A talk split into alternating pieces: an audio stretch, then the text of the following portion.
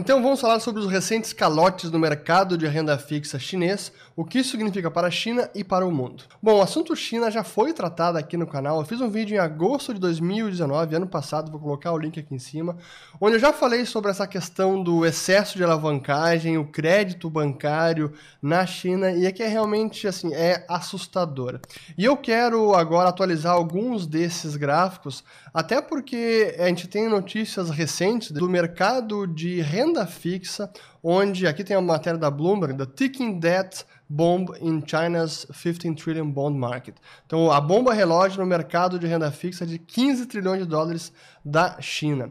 E que algumas empresas, inclusive estatais, começaram a não cumprir com as suas obrigações, não honraram alguns compromissos dos seus títulos de dívida, alguns foram calotes realmente. E nessa matéria da Bloomberg é bem interessante porque tem uma linha do tempo aqui com várias empresas, algumas realmente grandes, empresas com apoio estatal e que mesmo essas acabaram dando o default, o calote. Enfim, então realmente isso é uma luz amarela, é um, começa a soar o alarme. No que a gente pode realmente dizer que é uma das maiores bolhas de crédito da história do planeta. E é isso que eu quero atualizar agora, já vou mostrar alguns gráficos, mas antes disso eu quero colocar aqui na tela, deixa eu ver aqui, bom, já vou botar, que é uma fala do Jim Chanos. Quem já parou para analisar a China, entender o que está acontecendo com o país e a questão da bolha imobiliária, bolha de crédito, crédito bancário, certamente já esbarrou com a análise do Jim Chanos, que é da Kynicus Associates, e ele é um short seller, ele faz aposta contra as empresas, e ele é um dos grandes críticos do, do, do, da, do modelo econômico chinês e que ele diz que isso é insustentável.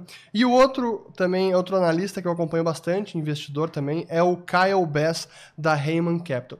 E nessa fala do Jim Channel, junto com o Kyle Bass, no evento da Funit Fair, que foi em outubro de 2006, é, é bem interessante. Deixa eu colocar aqui a fala dele.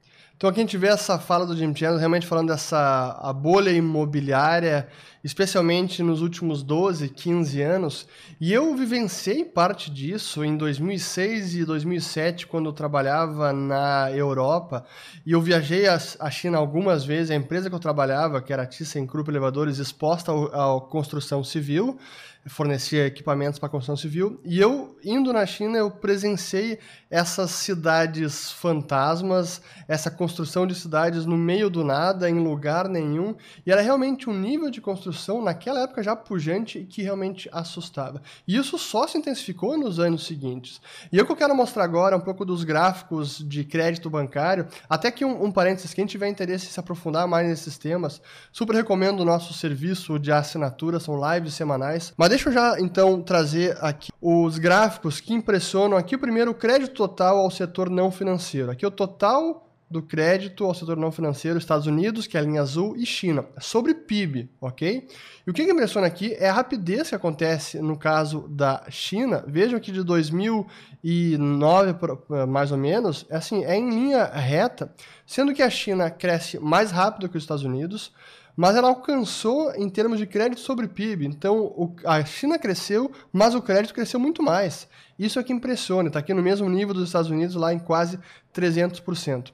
Agora, apenas o crédito total ao setor financeiro, não financeiro, aliás, privado. Esse impressiona também, a mesma foto, a partir de 2010, 11, vem para cima ali, chega a 240 quase, agora 230, é, depois da pandemia, o crédito privado na, na China. Então, realmente, esses são os gráficos. Agora um gráfico da, da Crescat Capital que eu quero atualizar. Esse é o gráfico de ativos bancários, crescimentos ativos bancários desde 2008, mas está aqui então China em vermelho, Estados Unidos, Japão e, e Europa. E agora um gráfico atualizado que é a, os ativos bancários da China sobre o PIB. Veja o crescimento que teve agora, chegando lá em 332% praticamente do PIB. E esse gráfico atualizado agora, até quem atualizou foi o Tavi Costa, meu amigo amigo Tavi Costa, da Crescat Capital. Obrigado por é, enviar esse gráfico. Estou gravando isso hoje mesmo, dia 21 de dezembro, às 6h24 da tarde.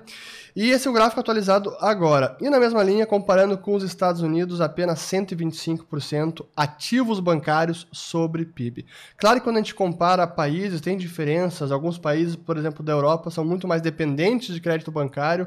Os Estados Unidos é um pouco é, difere, porque depende mais do mercado de capitais, renda fixa. Mas, enfim, é, assim, é, é impressionante a rapidez deste crescimento no caso da China. E aí, para acabar, o último gráfico aqui mostrando apenas países de crédito ao setor privado não financeiro sobre PIB. Primeiro aqui o caso do Japão, e essa bolha imobiliária que estourou lá no início da década de 90.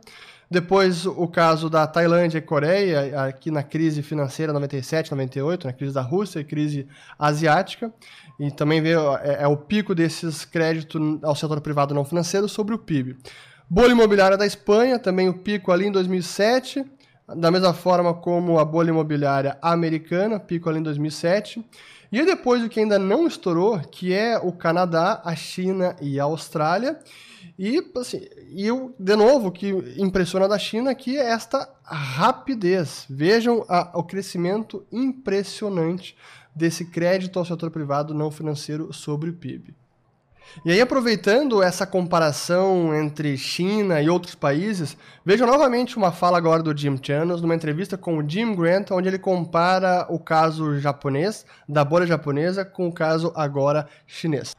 Então vejam aí a crítica duríssima do Jim Chanos, denominando a China de People's Republic of Madoff. Para quem não se lembra, Madoff é de Bernie Madoff, que foi o maior piramideiro da história corporativa americana, e a pirâmide dele só veio colapsar durante a crise financeira de 2008 e deve ter durado cerca de duas a três décadas, nem se sabe ao certo quanto tempo durou. Mas por que, que o Chanos fala isso?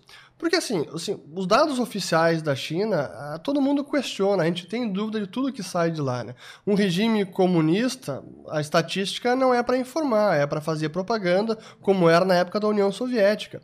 Então é, é, é preciso desconfiar, e mas mesmo utilizando esses dados oficiais, é absolutamente assustador o nível de alavancagem, o excesso que houve de dívida e o acúmulo no crédito bancário. É realmente impressionante. E se a gente considerar o Shadow Bank, a chamada banca das sombras, talvez a foto seja ainda mais uh, perigosa em termos de bolha de crédito que está acontecendo na China. E até para uh, mais um dado para chamar atenção aqui, eu quero colocar, são os maiores bancos da, do mundo em número de ativos a dados de abril de 2020, veja que os quatro primeiros são bancos chineses, sendo que o primeiro aqui, o Industrial and Commercial Bank of China, 4,3 trilhões de dólares em ativos. O JP Morgan, que é o primeiro americano, tem 2,7. Então, isso dá uma noção do tamanho do sistema bancário na China.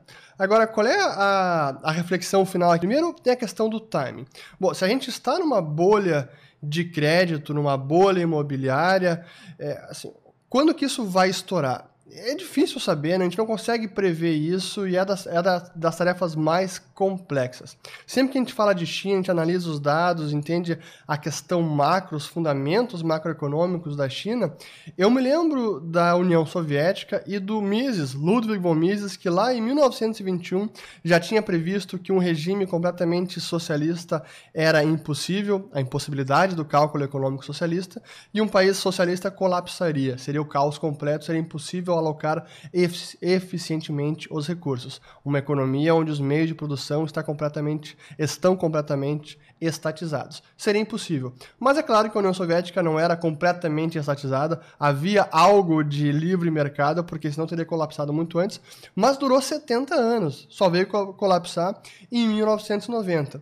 Então, o mesmo pode ser dito da China, que é um modelo que tem muito de dirigismo econômico, com bancos estatais, com um partido comunista orientando e decidindo onde devem ser alocados os recursos, onde devem ser feitos os investimentos. Então, há muito dirigismo também. Então, a questão do timing é muito difícil. Agora, o que, isso significa em termos de crescimento da China e para o mundo também, de crescimento econômico? É que é uma, é uma questão importante, porque se boa parte do crescimento da economia chinesa vem de investimento, que é a formação bruta de capital fixo, e uma boa parte desse investimento é construção civil, e essa construção civil está sendo financiada por crédito bancário, por alavancagem, Se essa bolha de crédito estoura, o que isso pode ter de reflexo na construção civil e no investimento e no crescimento chinês. Certamente isso vai impactar muito. E se a China deixar de ser a locomotiva do mundo, o mundo também vai crescer menos. Então tem impactos, claro, e é por isso que é importante demais monitorar o que está acontecendo é, na China, todo esse crédito bancário, esses calotes, é, de, inclusive de empresas estatais é uma luz amarela que se acende e é preciso acompanhar de perto. E aí, por fim, é claro que isso também pode ter reflexos na moeda chinesa, mas mais pós-evento. Qual evento? Um estouro da bolha, onde o governo chinês ou o Banco Central da China se veria obrigado a injetar liquidez para socorrer bancos, para evitar bancarrotas. Isso inundaria o mercado com liquidez, impressão de dinheiro e a tendência seria de desvalorização do yuan. Sim que o yuan nesse fim de 2020 acabou se apreciando mais porque o dólar se enfraqueceu, com uma expectativa de que Biden seria pior para o dólar, mas a longo prazo a China também tem sérios problemas e o potencial de desvalorização pode ser bem grande. A grande, o X da questão é o timing de tudo isso. Aí vamos seguir acompanhando para ver se alguma hora a gente consegue ter uma sensibilidade melhor de quando isso pode acontecer.